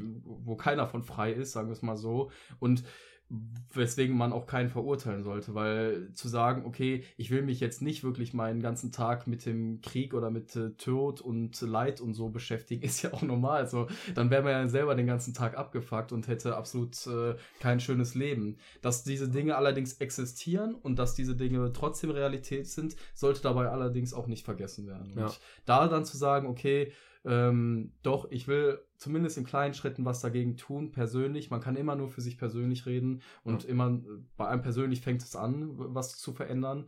Ähm, das finde ich aber schon. Also so, wenn man, wenn man sich mehr und mehr mit diesen mit Themen auseinandersetzt, ja. dann irgendwann zu sagen, okay, jetzt ändere ich was. Aber ich glaube ich dann so diese, dieser, dieser logische Prozess, der folgt. Weil wenn man nicht viel über die Dinge weiß, hat man einfach auch nicht, ist es einfach nicht präsent. Ja. So, das ist normal. So, weißt du, was ich meine? Ich, ich bin gespannt. Es ist ja auch ein Stück weit Vermutung, wie sich es in den nächsten Jahren verhalten wird. Ich meine, es ist so, dass die Zahlen zunehmen. Wir haben 8 Millionen Vegetarier, wenn ich mich vertue, ja. und 1 bis 2 Prozent Veganer. Das sind 1, anderthalb oder sowas. Anderthalb, anderthalb. Ja, anderthalb, anderthalb Veganer. äh, 1,5 Millionen Veganer, 1,6. Und die Zahlen steigen natürlich. Und das ist bestimmt auch ein Stück weit dem geschuldet, dass, oder es ist ja etwas Gutes, dass da die Informationen deutlich zugenommen haben, ja. Leute mehr Zugang haben. Nur ich, ich, ich wage es zu bezweifeln, dass, dass das alleine ausreicht. Also da, bei Leuten muss im Innern eine, eine Veränderung stattfinden, anstatt das Schockbilder können, glaube ich, Leute auch eher, eher abschrecken oder ähm, ja, von dem ja Thema, ja, von dem Thema wieder wegschauen lassen. Wo ich dir eben noch zustimmen wollte, ist, dass ich auch glaube, dass man in der heutigen Zeit in wenigen Minuten, wenigen Klicks ist man in einem anderen, einer anderen Schleife drin, man ja. hat neue Videovorschläge, was auch immer und vergisst so ein Thema, schiebt ja. es beiseite. Das ist noch nie so einfach gewesen wie heutzutage. Definitiv. Da stimme ich dazu. Also ich, ich, es geht ja nicht nur wirklich um diese Schockbilder oder generell, dass man mit so einer Methode versucht, Leute von einer, ich sag mal, ähm, ja, tierwohleren Lebensweise zu überzeugen oder einfach mal den Einblick zu geben, sondern es geht generell, der Punkt Aufklärung ist, glaube ich, was ja auch die Politik seit, seit Jahren in der Drogenpolitik zum Beispiel ähm, ja nicht wirklich erfolgreich ähm, versucht. Aber Aufklärung generell ist, finde ich, ein sehr wichtiger Punkt, um einfach zu Präventionsarbeit zu leisten oder um zu, zu informieren, um dahingegen dann etwas zu verändern. Weil ja. nur durch Information, nur durch Wissen kann man einen Menschen innerlich auch überzeugen. Also ich glaube, klar, diese Schockbilder können helfen, aber das ist ja Einfluss von außen. Es ist, und es ist nur einer von mehreren Punkten, die stattfinden genau. müssen, glaube ich, in der Veränderung. Aber wenn du wirklich nachhaltig und langfristig dann was verändern willst, dann brauchst du wirklich einen inneren Prozess, wo du dann, ich sag mal jetzt ganz, ähm, ganz banal, zwei neue Synapsen sich verknüpft haben in deinem Gehirn und wo dann ein neuer Prozess entstanden ist und wo du sagst, okay, da stehe ich jetzt auch wirklich hinter. Und das geschieht nur, wenn du genügend Informationen oder wenn, wenn du neues Wissen hast. Meiner ja. Meinung nach. Ja, dem kann ich nur zustimmen. Und was mir beim Punkt Aufklärung auch noch eingefallen ist, dass du sagst, dass da vielleicht auch einfach noch mehr darüber informiert werden muss. Ich habe es in meiner Schule mitbekommen, in, meiner, in meinem Kurs war es nicht so, aber vor allem auch bei meiner Schwester in dem Abi-Jahrgang wurde ein Metzgereibesuch gemacht. Also ah, es wurde, cool. mit den, es wurde mit den Schülern in der Metzgerei gegangen ich war nicht dabei, ich habe sogar meinen Kursleiter noch angeschrieben, gesagt so, yo, ich ähm, überlege auch oder ich ja, bin jetzt schon Vegetarier und ähm, möchte mich mit dem, nee, stimmt gar nicht, ich war zu der Zeit noch Fleischesser und habe ihm, hab ihm geschrieben, als leidenschaftlicher Fleischliebhaber möchte ich mich der Wahrheit einmal stellen und mitkommen oder so. stimmt, aber die hatten leider keinen Platz mehr frei. Schade. Aber ich finde ähm, sowas nicht verkehrt, weil es geht ja im Prinzip nicht darum, irgendeine Ideologie den, den, den jungen Erwachsenen aufzuschnüren und denen ähm, zu erzählen, was sie denken sollen. Aber man macht ja nichts anderes aus. Also es ist genauso wie beispielsweise Polizei besucht den Unterricht und, und, und klärt über Gewalttaten auf, die im engsten Umfeld oder oder über Drogen ja, oder, ja. oder, oder Drogen ähm, stattfinden. Ähm, das sind eben an sich Fakten, die oder Dinge, die wirklich so passieren, vorherrschen und man zeigt es einfach nur den, den Jugendlichen. Ich weiß nicht, was da ein gutes, gutes Eintrittsalter ist. Da muss, kann man sich wahrscheinlich auch drüber streiten, ob es nicht sogar zu jung gibt, weil die Bilder sind nun mal teilweise sehr, sehr extrem. Aber wenn man dann eine lächelnde Bärchenwurst auf dem Brötchen hat, dann ist es, finde ich, verdient es sogar ein Kind, ja, sogar ein Kind zu sehen, so, ähm, okay, das ist aber, die liegt nur da deswegen, wegen also, dieser Handlung. Man so. kann da ja, man kann da ja theoretisch auch trennen zwischen zum Beispiel, wo kommt überhaupt eine, meine Wurst her oder wo, äh, woher kommt dieser, dieser Burger, den ich gerade esse, weil das wissen die meisten ja auch nicht, die denken, okay, das ist ein Rind, aber woher genau kommt das? das ja. Ich finde, sowas ist wichtig, einfach zu wissen, dass man genau diesen, diese, diese Information hat, um dann auch besser reflektieren zu können. Und dann natürlich später zu sagen, okay, die Schlachtung passiert so und so, das sieht so und so. Und das sind leider auch Bilder, die, ähm, ja, die dann, glaube ich, auch nicht für ein Kind gemacht sind. Genau, dann könnte man. Vor allem, wenn man die Negativbilder Ja, vielleicht sieht. eher in einem Lehrbuch das bei Jüngeren denen genau. nahebringen, man mit den Älteren dann vielleicht in eine Metzgerei gehen. Genau. Sich danach genau. irgendwie ein Schnitzel essen oder Definitiv. so. Definitiv. Und ich finde, gerade da ist auch einfach, äh, kann man sehr gut meiner Meinung nach den Bezug zu Meckes äh, wiederziehen, dass das einfach in der heutigen Jugend auch absolut nicht gegeben ist. Halt, da fehlt völlig dieser, dieser, oder zum Großteil, wie gesagt, Durchschnitt. Bei mir im Freundeskreis sehr viel zum Beispiel, ja. ist es so, dass einfach dieser Bezug nicht da ist, dass man einfach nicht weiß, äh, was man da isst, sondern Hauptsache in Burger rein ja. und äh, Hauptsache viel und Hauptsache günstig. Ja. Und scheißegal, äh, was damit passiert ist. So. Ja, das ist bei diesen Fastfood-Ketten mit am extremsten. Und ich finde da aber auch die Werbung, die da stattfindet und an wen die Werbung auch adressiert ist. Das beste Beispiel ist, finde ich, ein Happy Meal, was da angeboten wird. Eine glückliche Mahlzeit quasi. Und ich finde, das Letzte, was sich da in diesem Burger findet, ist irgendwo Glück. Es ist nicht besonders gesund für ein Kind. Es ist, äh, wenn das Kind wüsste, was da passiert ist, damit genau dieses Happy Meal zustande kommt, wird das Kind das in den meisten Fällen nicht essen wollen, ja. weil die vor allem auch noch eine wenig voreingenommene Sicht haben und sehr, sehr tierlieb sind, Kinder. Ähm, die, von Natur aus, glaube ich, sind Menschen tierlieb. Und ja. äh, da werden die, glaube ich, echt abgeschreckt von. Und das finde ich auch einfach schon irgendwie perfide so äh, selbst, dass diese Werbung eben auch viel auf Kinder, die Kinder werden damit ja gelockt, ähm, auch sehr, sehr schwierig. Also es ist natürlich auch, ähm, wie es in den meisten, bei den meisten weit verbreiteten ähm, Glaubenssätzen ist, auch viel geprägt durch ähm, die Werbeindustrie und ähm, große, große Konzerne. Ja, klar. Ja, die Wirtschaft hat auf jeden Fall eine ungeheure Macht, die sie leider nicht unbedingt äh, oder in den heutigen Zeiten nicht unbedingt für die positiven Dinge einsetzt, sondern eher um weiter dieses System voranzutreiben und äh, Profite zu erwirtschaften. Ja, das stimmt. Ich würde, ähm, da wir, glaube ich, gerade kurz überlegen, mit welchem Punkt wir weitermachen, vielleicht noch etwas zum Ökologischen hinzufügen, was ich, was ich tatsächlich nicht wusste und wo ich ähm, auch überrascht war, das zu erfahren, weil es gibt ja auch den Begriff, mit dem ihr eventuell bekannt seid, Pesketarier, also Personen, die sich dagegen entschieden haben, ähm, Fleisch zu essen, also nur noch Fischfleisch eben mhm. essen, nicht mehr Kuh, Schweine, Rind, ähm, ist dasselbe, was auch immer. Und da dachte ich mir mal, okay, was ist denn da, also außer das Ethische zu sagen, hey, ich möchte kein Lebewesen essen, das war, reichte für mich, um keinen Fisch mehr zu essen. Aber was ist denn noch ein, ein triftiges Argument? Und da habe ich nach ein bisschen Recherche auch Dinge gefunden, die ich finde ich sehr extrem finde. Ähm, und zwar, es ist ja weiterhin so, dass wir nur 10% den Wissenschaftlern zufolge unserer Ozeane bisher erkundet haben. 10% des Lebens unter, unter Wasser erkundet haben. Und es wird davon ausgegangen, dass 50 bis 80 Prozent, die weite Spanne ist dem geschuldet, dass wir noch nicht so viel wissen, aller Lebewesen unter Wasser existieren. Sprich, das ist ein Habitat, was es gilt, so gut es geht, zu beschützen. Und zwei der am meist verbreitetsten ähm, Fischermethoden sind zum Beispiel sehr, sehr oder erschwerte, beschwerte Netze einzusetzen, die mit Gewichten quasi am Boden liegen und durchs Wasser gezogen werden. Also unfassbar große Netze, man kennt es ähm, von Bildern aus Filmen. Und das hat zwei sehr, sehr negative Aspekte, die es mit sich bringt. Und zwar einerseits einen riesigen Beifang. Also wenn du mit so großen Netzen durch Wasser gehst, weißt du absolut nicht, was du fängst. Du bist vielleicht in einer Ecke, wo alles. du weißt, ja, wo du weißt, da gibt es besonders äh, große Schwärme von den Fischen, die du auch fangen willst, aber die, die Anzahl ähm, des Beifangs ist unfassbar hoch und eine Zahl, die ich unvorstellbar finde, sind, dass 50 Millionen Haie jährlich nur durch Beifang sterben.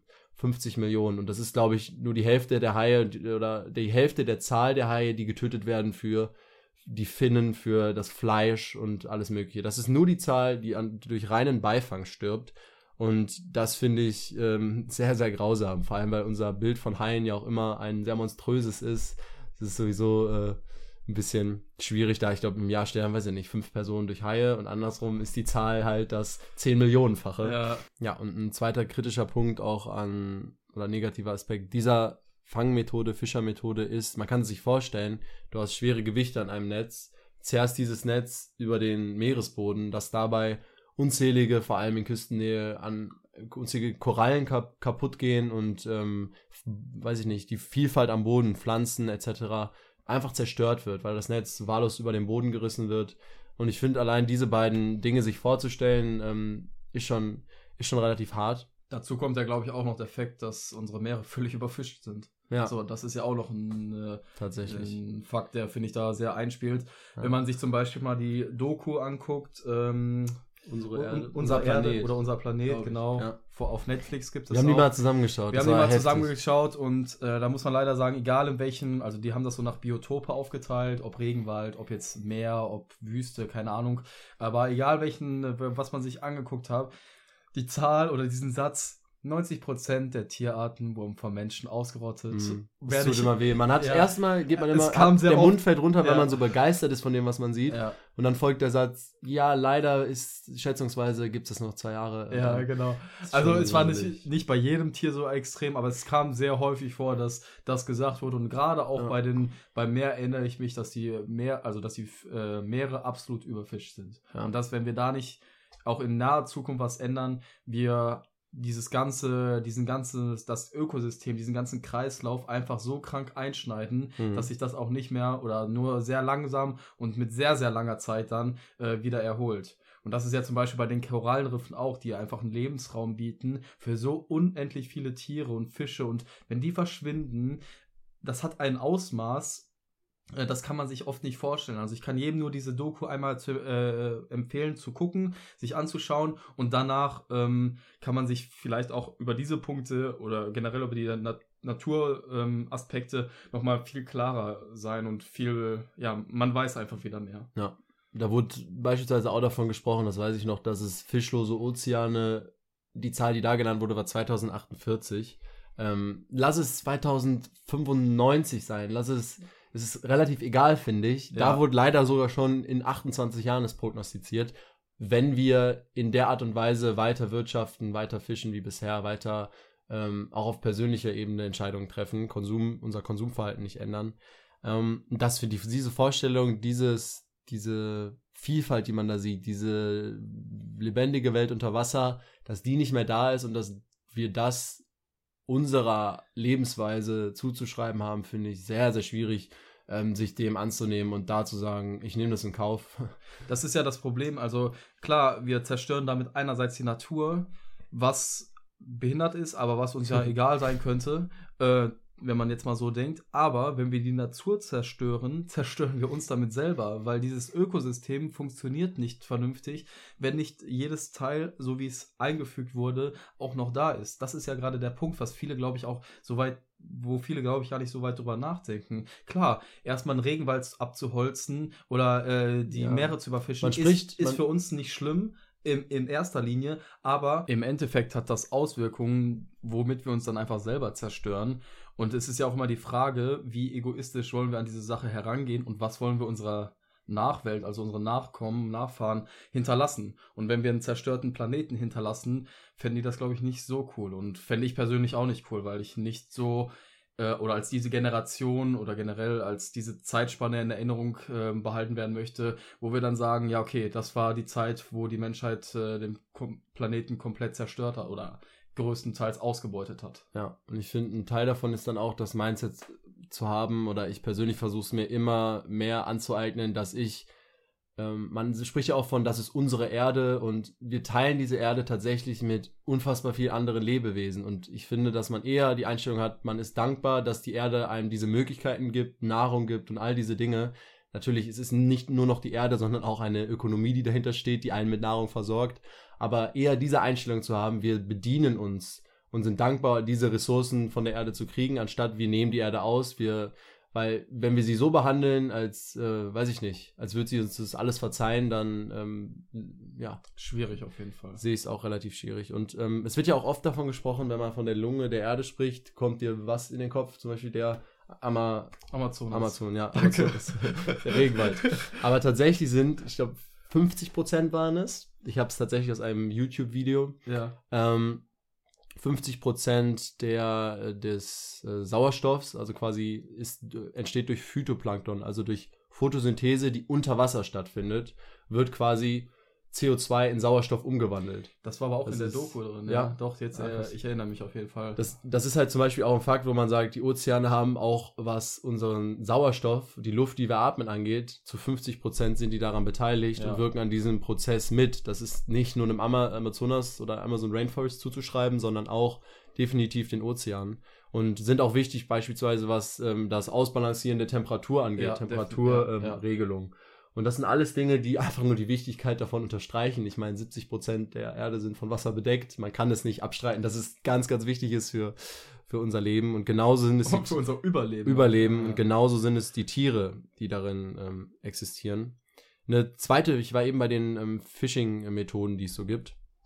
Und das ist eine zweite schreckliche, die ich gefunden habe und die auch ähm, weiterhin absolut verbreitet ist, ist Du, die, es wird ein 50 bis 100 Kilometer langes Seil ausgeworfen im Ozean und es ist alle paar Meter oder in kürzeren Abständen sind quasi ähm, Schnüre mit so Fischerhaken ins Wasser gelassen. Heißt, über einen, einen, Raum von 100 Kilometern gehen Schnüre durchs Wasser, wo halt Fische an Köder anbeißen können. Und dann werden die Schnüre rausgezogen und ohne Ende hängen halt Fische dran.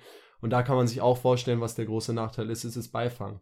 Beispielsweise Schildkröten, ähm, Seerobben, Seelöwen, Delfine, Wale, Wale sogar bei, also ich weiß nicht, ob jetzt ein Orca oder ein, Riesenwal sich darin ähm, verfangen kann, es aber zumindest genau ähm, können da können da können da Beifang sein und das ist finde ich auch schrecklich, das in Kauf zu nehmen.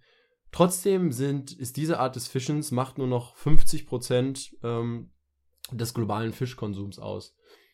Und da dachte ich mir, als ich das gelesen habe, okay, 50 Prozent kommen jetzt aus den Ozeanen. Was ist mit dem Rest? So, der wird ja jetzt nicht in Laboren gezüchtet, aber da geht es eben um die weit verbreitete Methode ähm, von gefarmtem Fisch. Also, dass man Fisch mittlerweile in großen Becken, in Küstennähe wirklich farmt und ähm, ja, anbaut ist wirklich das falsche Wort, aber da ähm, züchtet. Ja, züchtet und quasi in einem, in einem Käfig, äh, äh, weiß ich nicht, in großen Unterwassernetzen hält und quasi die Kontrolle darüber behält.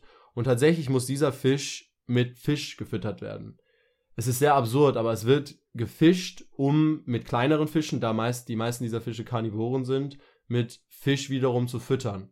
Und ähm, ich finde es ich find's ziemlich abstrus, dass quasi dieses Fischen mit all seinen Folgen, all dem Beifang betrieben wird, um im Endeffekt Fische zu füttern, die wir in, in gefarmter Form halten. Finde ich. Bleibt find ja auch nicht nur absurd. bei dem Fisch. Also Schweine werden oder generell äh, Tiere, andere Tiere werden auch mit Fisch Genau. gefüttert. Genau, dieses Futterfisch wird dann auch als Futter in, in andere Industriezweige ähm, mit eingebaut. Das finde ich schon ähm, sehr, sehr abstrus.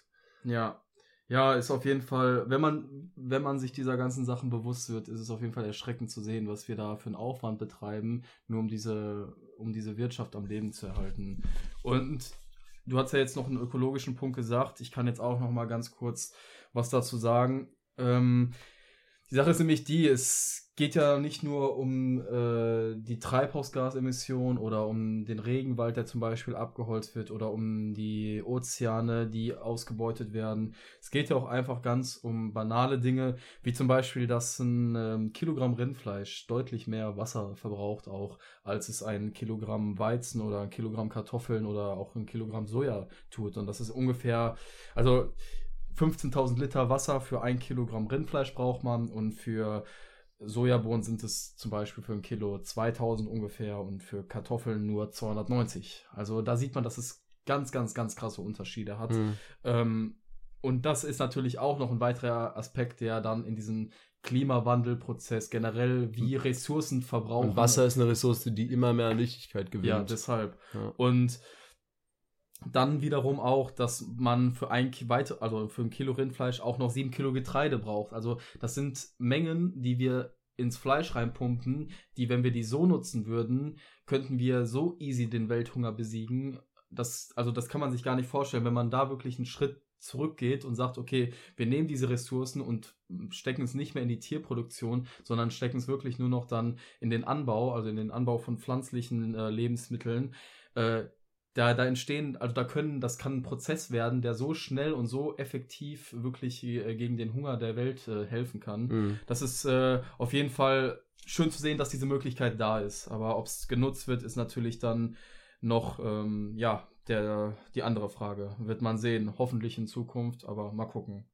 Und äh, die Sache ist ja auch die, zum Beispiel ähm, die Anbauflächen im Amazonas, 70 Prozent oder 80 Prozent der Sojabohnen und der generell der Sojaproduktion kommt aus USA, Brasilien und Argentinien und das hat halt wirklich die Abholzung der Regenwälder zur Folge, wie wir auch schon angesprochen hatten. Und gerade in den heutigen Zeiten oder in den letzten Monaten war es auf jeden Fall sehr ähm, präsent in den Medien, dass wir gesehen haben, dass in Brasilien auch der Bolsonaro heißt er ja, Hm. der brasilianische Präsident, ist einfach Ich meine, die, die Brände werden jetzt wieder zunehmen, oder? Wann waren die? Wann die? Ich, ich weiß nicht, wir waren vor ein paar Wochen bis Monaten, also hat sich aber auch über einen längeren Zeitraum Ja, erstreckt. ich meine, Aber im Endeffekt brennt dieser Wald immer in gewissen Bereichen. Ja, aber die Feuer wurden absichtlich Mhm. gelegt, damit man halt neue Anbauflächen hat, um Soja anzubauen. Genau. Und das ist Fakt, so weißt du. Und das auch ist nicht, traurig auch nicht zu alle, sehen. auch nicht alle Feuer. Es gibt safe auch natürliche Klar, Waldbrände na- in, in, in dem Gebiet, weil es auch super trocken ist. Nein, nein, das will ich Aber, auch gar nicht sagen, ja. aber allein, dass man es äh, immer noch weiter treibt und immer noch, obwohl man schon so viel, ich glaube, ein Drittel des Regenwalds wurde bereits abgeholzt. Kann auf, sein, jeden Fall, auf jeden Fall ein sehr, sehr großes, äh, Mhm. sehr, sehr großen Teil haben wir schon abgeholzt. Und äh, wenn wir eine gewisse Grenze auch da überschreiten, ist es auch so, dass dieses Habitat sich nicht von selbst wieder rege- regenerieren kann, weil es dann nicht mehr die Möglichkeit hat. Und das ist halt, bei allem stehen wir irgendwie kurz davor oder bei vielen Dingen stehen wir kurz davor.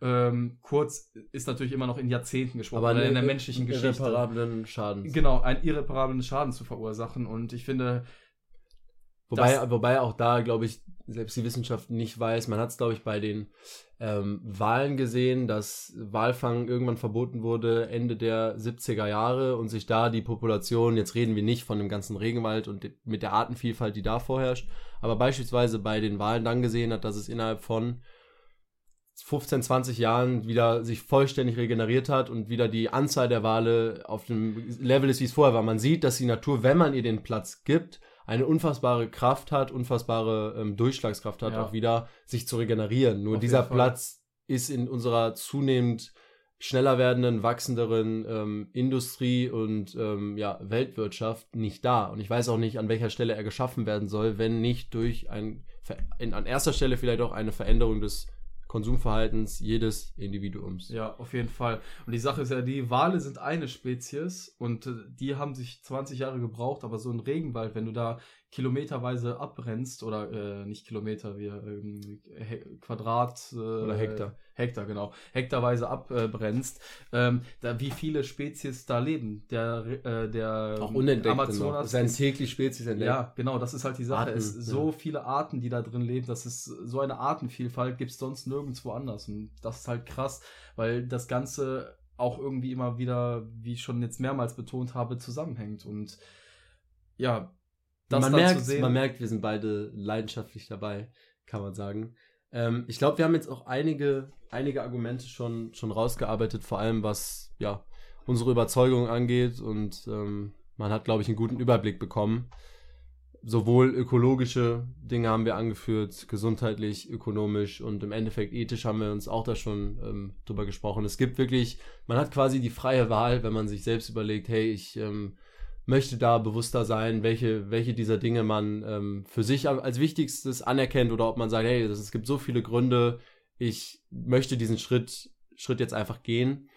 Ich glaube, wo wir noch nicht so drauf eingegangen sind, sind vielleicht, also teils, was ähm, beispielsweise die Ernährung selbst angeht, dass man ergänzen muss, ähm, aber vielleicht auch andere Schwierigkeiten, die einem in den Weg gestellt werden. Also ich beispielsweise hatte als ich das geäußert habe, vegan leben zu wollen, einen sehr, sehr guten familiären Rückhalt. Mhm. Ähm, sei es meine Oma, die ohne Ende vegane Produkte auf einmal gekauft hat und die wirklich dabei war. Also natürlich musste ich mir gewisse Frage, Fragen anhören, aber sobald man relativ klar sagt, hey, ich mache es aus diesen zwei, drei Gründen, bleibt den anderen auch nicht mehr viel Gegenargument, weil es zumindest Dinge sind, die für mich zählen und die diese Leute respektieren mich. Von daher. Und die eigene Meinung. Ähm, genau. Und ähm, ob diese, sie diese Gründe dann für richtig befinden oder für ähm, ja, stark genug ansehen, um es selbst zu ändern, ist denen überlassen. Aber ich glaube, dass dieser familiäre Rückhalt sehr, sehr wichtig ist, wenn man, wenn man sich ähm, ja, da, da umstellt, weil ähm, ja, man sich da vielleicht doch bestärkt fühlen möchte am Anfang. Auf jeden Fall. Nee, war bei mir nicht anders. Also ja. meine Mutter hat auch direkt gesagt, sie findet das cool und hat mich unterstützt und ähm, dafür bin ich auch sehr dankbar, weil das ist nicht bei jedem so. Ich habe zum Beispiel auch einen Freund, der sich auch immer mehr vegan ernähren will und sich schon vegetarisch ernährt und da dann halt auch immer von den Eltern gefragt oder gesagt bekommen, wie, du isst jetzt kein Fleisch aber du musst, du brauchst auch Nährstoffe, so, weißt du? Mhm. Und dass da halt immer noch. Was auch vielleicht gar nicht böse gemeint nein, nein, ist, weil es auch, ich auch nicht. Ja. Aber es ist halt immer noch ein bisschen dieses veraltete mhm. Bild, weil wissenschaftlich oder wie wir auch schon dargelegt haben jetzt hier, es ist absolut nichts äh, Negatives daran, sich vegan zu ernähren. Also du hast alle Nährstoffe, die du brauchst. Und ähm, da dann wirklich Familie und auch Freunde zu haben, im Freundeskreis nicht irgendwie jetzt, sag ich mal, ausgegrenzt oder ausgelacht oder im schlimmsten Fall gemobbt zu werden, was hoffentlich nie vorkommt wegen so einer Sache. Äh, aber da diesen Rückhalt zu erleben, ist auf jeden Fall ja für mich sehr wertvoll gewesen. Ja, und ich glaube, selbst wenn man diesen nicht erfährt, ist es heutzutage sehr gut möglich ähm, oder einfacher geworden, sich ähm, in einem Diskurs oder an einem Diskurs teilzunehmen und sich vielleicht auch einer Community anzuschließen, ja. sei es durch Social Media durch, oder YouTube, dass du da merkst, ey, da gibt es mittlerweile ähm, Millionen große äh, Communities oder Leute, die da weiterhin drüber aufklären, Bewegungen. Da ist man, glaube ich, als Veganer, Vegetarier mittlerweile, und da bin ich sehr dankbar für, dass wir schon so weit mittlerweile sind, dass es eigentlich Millionen Menschen gibt, die die einem, die ja auch hinter einem stehen. Und trotzdem ist es eher unangenehm, wenn man da zu Hause nicht den Rückhalt hat. Ja, genau. Und ich finde, eine andere Schwierigkeit, die auftritt, oder wenn man sich halt vegan ernährt, wie extrem man das Ganze macht und äh, mit welcher ja, Entschlossenheit man das Ganze durchzieht. Und da kann ich nur bei mir so viel zu sagen. Ich ernähre mich zu, weiß ich nicht wie viel Prozent vegan, aber zum sehr, sehr großen Teil, habe aber auch immer wieder äh, meine Ausnahmen dabei. Also sei es jetzt zum Beispiel, wenn man mal im Urlaub ist und wirklich keine Wahl, oder man hat immer eine Wahl, aber wenn man wirklich Hunger hat und äh, dann doch was snackt, wo noch Milch drin ist oder wo, weiß nicht, ein Haribo snackt oder sowas, das kommt bei mir ab und an noch vor. Und äh, wenn ich allerdings die Wahl habe und sage, okay, ich bin zu Hause, dann koche ich wirklich zu 100% vegan und kaufe auch nur vegan ein und ernähre mich da äh, wirklich so bewusst, wie ich kann. Wie wenn ich unterwegs bin oder auch in einem Restaurant, will ich dann auch nicht, also mir ist es persönlich unangenehm, dann immer zu fragen, ja, ist das denn alles vegan und das alles vegan? Ich gucke natürlich, dass ich so sage, dass ich jetzt kein Fleisch bestelle, sondern dass ich dann sage, okay, das sieht sehr vegan aus, also auch von den Inhaltsstoffen oder, oder generell von den Produkten, die da verarbeitet wurde, frag dann aber meistens nicht explizit nach, weil es mir halt, weil ich da nicht mhm. auch irgendwie ich will nicht dieser nervige Dude sein, der dann da. Äh das ist jedem, das ist jedem ja auch echt absolut selbst überlassen. Ich genau. mach's, ich mach's recht ähnlich. Also ich äh, würde auch sagen, dass ich zu 99% vegan bin. Dann aber auch, wenn ich beispielsweise nicht zu Hause bin, irgendwo, vielleicht auch, wir waren letztens einen Freund besuchen, abends auf der Geburtstagsparty, den halben Tag nichts gegessen und abends gab's dann, wir waren auch ein bisschen abseits, ich hatte keine Chance, äh, ich hatte mega Kohldampf, vor mir lag ein relativ langer Abend, wo auch ein bisschen Alkohol geflossen ist keine andere Möglichkeit, außer da wurde Pizza bestellt. Er hatte uns gesagt, zum Beispiel, da wird keine, kein Käse drauf sein. Es war Käse drauf. Ich habe mir zwei Stücke, glaube ich, genommen. Mhm. Ich habe mich dabei sogar nicht besonders gut gefühlt, weil ich einfach auch nicht mehr gewöhnt bin, käsig zu essen. Ähm, aber da habe ich zum Beispiel eine Ausnahme gemacht, was so ein bisschen Snacks angeht, wobei ich da für mich entschieden habe, da noch mehr drauf zu achten in Zukunft. Sei es so Chips teilweise, die dann doch mit Räucherchips oder so, die sind dann ja, nicht mehr vegetarisch. Ja, ne? genau. Ne? Ähm, durch das Rauchen. Bei so Sachen, genau, bei so Sachen drauf zu achten. Aber da ist es jedem natürlich selbst überlassen, wie er es handhaben möchte. Ihr merkt, bei uns beiden sind schon kleine Unterschiede. Da gibt es kein richtig, kein falsch. Also es ist super, wenn man sich dafür entscheidet, da es nicht darum geht, zu 100% vegan zu leben, sondern primär darum, überhaupt diese Einstellung zu entwickeln und mehr und mehr darauf zu achten, sein, sein Konsumverhalten, sein Essen dem Ganzen anzupassen. Und es gibt, ich verstehe auch, wenn Leute, ich habe Leute getroffen, die sagen, für mich ist es ein No-Go, noch Tierprodukte at all, also irgendwas an Tierprodukten zu essen, ist okay, dann ist es, sollen diese Personen es so machen, das habe ich absolut kein Problem mit. Nur ich, prinzipiell finde ich, dass, dass es da nicht schwarz und weiß gibt, sondern es grundlegend um eine Veränderung geht und man da nicht zu hart mit sich selbst sein sollte, wenn es Ausnahmen gibt und sich ein bisschen Freiraum lassen sollte. Die Sache ist nämlich auch die, meiner Meinung nach, wenn du nicht diesen Freiraum hast, den du gerade erwähnt hast, steckst du dich auch in so einen Käfig und dann kann es, glaube ich, sehr schnell auch anfangen, sehr anstrengend zu werden, sich vegan zu ernähren. Das bedeutet jetzt nicht, dass man, dass das eine Ausrede für äh, Ausnahmen am laufenden Band sind. Das ist nicht gemeint. Aber dass, wenn man sich mal wirklich äh, aus gewissen Gründen, die man dann ja auch nachvollziehbar sind, in den meisten Fällen äh, was anderes gönnt, wo dann halt Milchprodukte drin sind. Oder also bei mir ist zum Beispiel Fleisch würde ich niemals mehr essen, aber Milchprodukte, wenn es mal drin ist, dann ist das für mich okay, mal. Ja. So. Ähm, ja, Fleisch ist da, bei mir auch dass raus. man, aber dass man sich da nicht so judge und sagt, boah, Yannick oder boah, Julius, jetzt hast du das aber gegessen, du bist kein Veganer mehr, jetzt kannst du es auch komplett skippen oder so. Weißt du, was ich meine? Das wäre halt Back dieses, to the roots. Ja, ja. Das wäre halt dieses andere Extreme. Und Auf jeden ich, glaub, Fall. ich glaube auch, wenn man halt diese krass, krass extreme Schiene fährt, dass man sagt, okay, krass, krass extrem. Die krass, krass extrem. okay, okay. Äh, nein, also, dass man wirklich sagt, okay, gar keine Tierprodukte, das geht gar nicht. Ich verurteile es auch, wenn, wenn, wenn es andere Leute machen, dass man dann sehr schnell eine hasserfüllte Einstellung oder auf jeden Fall eine negative Einstellung gegenüber all diesen Dingen ähm, entwickelt und damit nicht gut bei anderen Leuten ankommt. Ja. Weil und da sind wir auch schnell schon beim Punkt, wie man eine Konversation und mir ist es aufgefallen, ab dem Punkt, wo ich vegan war, wurde ich irgendwie zunehmend mehr auch in Konversationen verwickelt, wo ich quasi meine Position rechtfertigen musste. Das war vorher so, ich habe mich eher mal einge, eingeklinkt in Konversationen. Ist jetzt nicht so gewesen, hey, ich bin vegan, ich möchte darüber reden, sondern vielfach auch, Leuten ist es aufgefallen irgendwie und dann, dann kommt es auch dazu, dass man in so einer Diskussion ist und teilweise steht man dann auch Leuten gegenüber, die, wie es auch bei mir der Fall war und bei allen Dingen ist, wenn dir einer sagt, hey, was du machst, wie du lebst, wie du konsumierst, ich mach's anders, ich halte das auch nicht für richtig, wie du es machst, ist ja im Endeffekt sonst würde ich es ja nicht anders machen, ja. tritt man Leuten relativ schnell auf den Fuß, beziehungsweise ist es ja für keinen Menschen angenehm, so auf die Art und Weise kritisiert zu werden an etwas, was man seit Jahren täglich genauso tut. Ja. Ähm, und da finde ich, ist es interessant und ich glaube, da gibt es auch mehrere Möglichkeiten, auch je nach Person variieren die, wie man so Leuten begegnet und wie man am besten es hinkriegt, dass, dass man die nicht abschreckt, dass man nicht ein negatives Bild, weil ich finde es nicht gut, wenn teilweise, was ich auch im Internet gesehen habe, Veganer äh, extrem hetzen gegen, gegen gewisse Dinge. Ich finde, gegen Industrien und McDonalds und da gab es, glaube ich, eine, die hat sich blutverschmiert da an den Eingang irgendwie gestellt und hatte ein Kuhkostüm an oder so. Und ähm, es war halt quasi, es, die hat diese Schreie der Tiere abgespielt auf, einem, auf einer Box, ähm, die ja, aus irgendeinem Film oder halt ja. wie die, ähm, irgendeine Dokumentation, wie die Tiere halt leiden das ist kontrovers. So, ich weiß nicht, was ich dazu denken soll. Ich finde es, ähm, einerseits ist es, die Leute gehen an ihr vorbei, kaufen weiter in McDonalds so und es ist die nackte Wahrheit, die sie da nur schildert.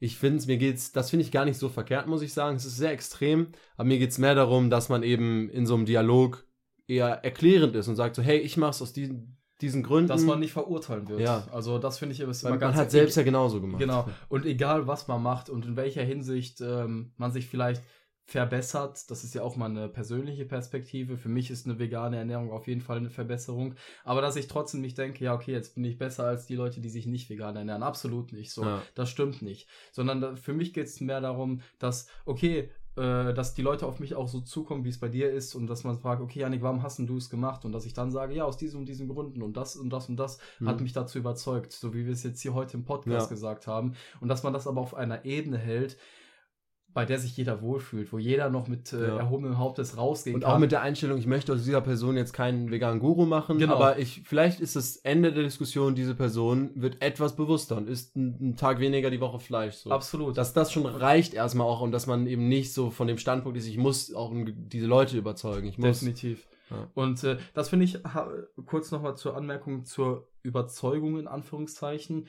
Ich allein dadurch, dass ich vegan lebe, ähm, habe ich zum Beispiel auch ja, es geschafft, hört sich scheiße an, aber es ist zum Beispiel auch so geworden, dass sich meine Mutter und auch meine Oma bewusster da in dieser mir, Hinsicht Mir hat das auch einen Schub gegeben. Also mich hat das auch bestärkt darin, vegan zu werden, dass genau, ich es bei dir gemerkt so, habe. So, und so beeinflusst man ja auch Leute, ja. vor allem seine äh, Freunde und äh, vor allem auch seine äh, so Familie, ja. Familie und Freunde. Dass die Leute auch sehen, hey, der Janik, der ist nicht, der, sein Kopf qualmt nicht den ganzen Tag, weil er überlegt, was er isst, sondern irgendwie hat er sich angepasst daran und ihm geht's gut und es läuft und es ist nicht so kompliziert für ihn, ja. dann frage ich mich, warum ich das nicht auch mache. Also man, man, dadurch, dass man es mitbekommt, merkt man, es ist gar nicht so eine Riesenumstellung für einen selbst. Genau. Und das hat mir, das war der Grund, warum ich das bei dir gesehen habe und dachte, ey, dann spricht nicht mehr viel dagegen, dass ich das nicht auch mache. Ja. Ähm. Und, und das ist einfach so, diese kleinen Dinge, diese kleinen Schritte auch bei anderen auszulösen, ist, finde ich, schon so ein Riesenerfolg. Allein auch nur, wenn ihr euch diesen Podcast anhört und vielleicht im Nachhinein noch ein paar Minuten darüber nachdenkt, ist es für mich ein Riesenerfolg. Selbst wenn ihr einen Burger esst, während ihr zuhört, das ist alles okay.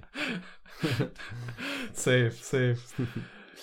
ja, ich denke, genau, das Einzige, was uns noch zu sagen bleibt, ist, meiner Meinung nach ist Veganismus auch kein Trend, der sich in den nächsten Jahren verflüchtigen wird, sondern Nein. für mich ist es eher eine Bewegung, ein, ein Movement, was vor allem auch in unserer jüngeren Generation oder in unserer Generation halt ähm, An Anklang findet und was sich aber auch nachhaltig durchsetzen wird, oder nicht durchsetzen ja. wird, aber was sich nachhaltig ja. auf jeden man, Fall noch bestehen bleibt. Genau, man sieht schon daran, wie, wie extrem groß die Industrie mittlerweile ja. ist, wie das und, und gewachsen die Zahlen, ist. Die sind krank, also keine andere Branche, äh, Ernährungsbranche wächst, wächst so krass wie die vegane Ernährungsbranche. Genau. Und ähm, für mich ist es auch einfach eine. Die Ersatzprodukte werden immer mehr. Also es gibt mittlerweile eine gute Auswahl. Vor allem Deutschland ist damit also relativ vorne dabei, was die Vielfalt an Ersatzprodukten. Ja. Und für mich ist einfach die vegane Ernährung auch einfach eine Ernährung der Zukunft, einfach weil sie sehr viel ressourcenschonender und nachhaltiger mit unserem Planeten umgeht. Und ich glaube,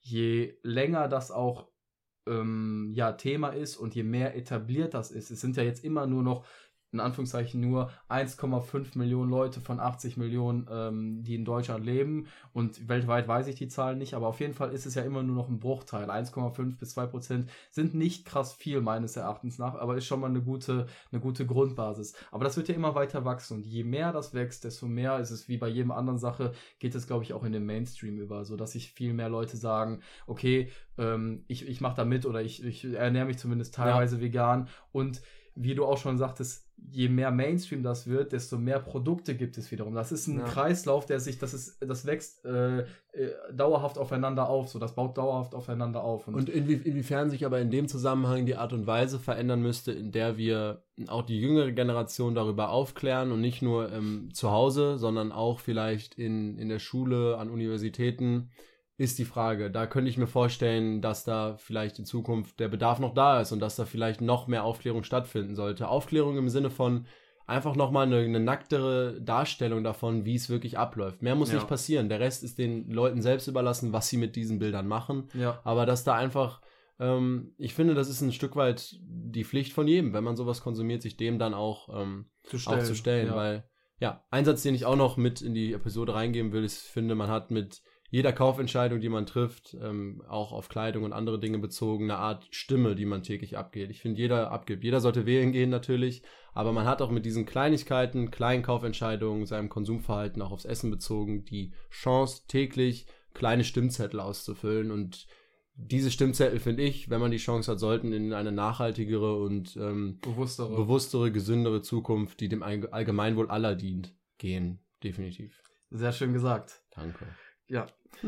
Ja, dann kommen wir auch schon äh, zu unserer Challenge, die wir yes. für dieses Mal geplant haben. Und wer von euch Bock hat, der kann gerne mitmachen. Yes. Und zwar ist es bei uns so, dass wir uns gedacht haben, dass wir für den nächsten Monat, also bis zum nächsten Podcast ungefähr, das sind ja immer so vier Wochen, die wir geplant haben, nicht bestellen werden, also und nicht auswärts essen gehen werden, sondern jeden Tag wirklich für uns selber kochen. Einfach aus dem Grund, weil ich finde, durch Kochen hat man einfach ein viel höheres Bewusstsein für sein Essen. Du genau. weißt genau, was drin ist, du hast es äh, zubereitet, du hast dafür gearbeitet. Man geht der Bequemlichkeit aus dem Weg, genau. die ein großer Feind sein kann. Genau, und äh, ich finde äh, persönlich, Kochen, mir macht Kochen auch sehr Spaß. Aber Same. das ist natürlich jedem äh, bei mir jedem ein bisschen anders. Ich mache es nicht so gut wie du, aber mir macht es auch Spaß. Genau, und das ja. ist auf jeden Fall unsere Challenge, einfach, dass wir für uns selber jeden genau. Tag kochen, nicht auswärts essen gehen und äh, ja, nicht bestellen. Ja. Und die in Anführungszeichen Bestrafung für den Verlierer ist auf jeden Fall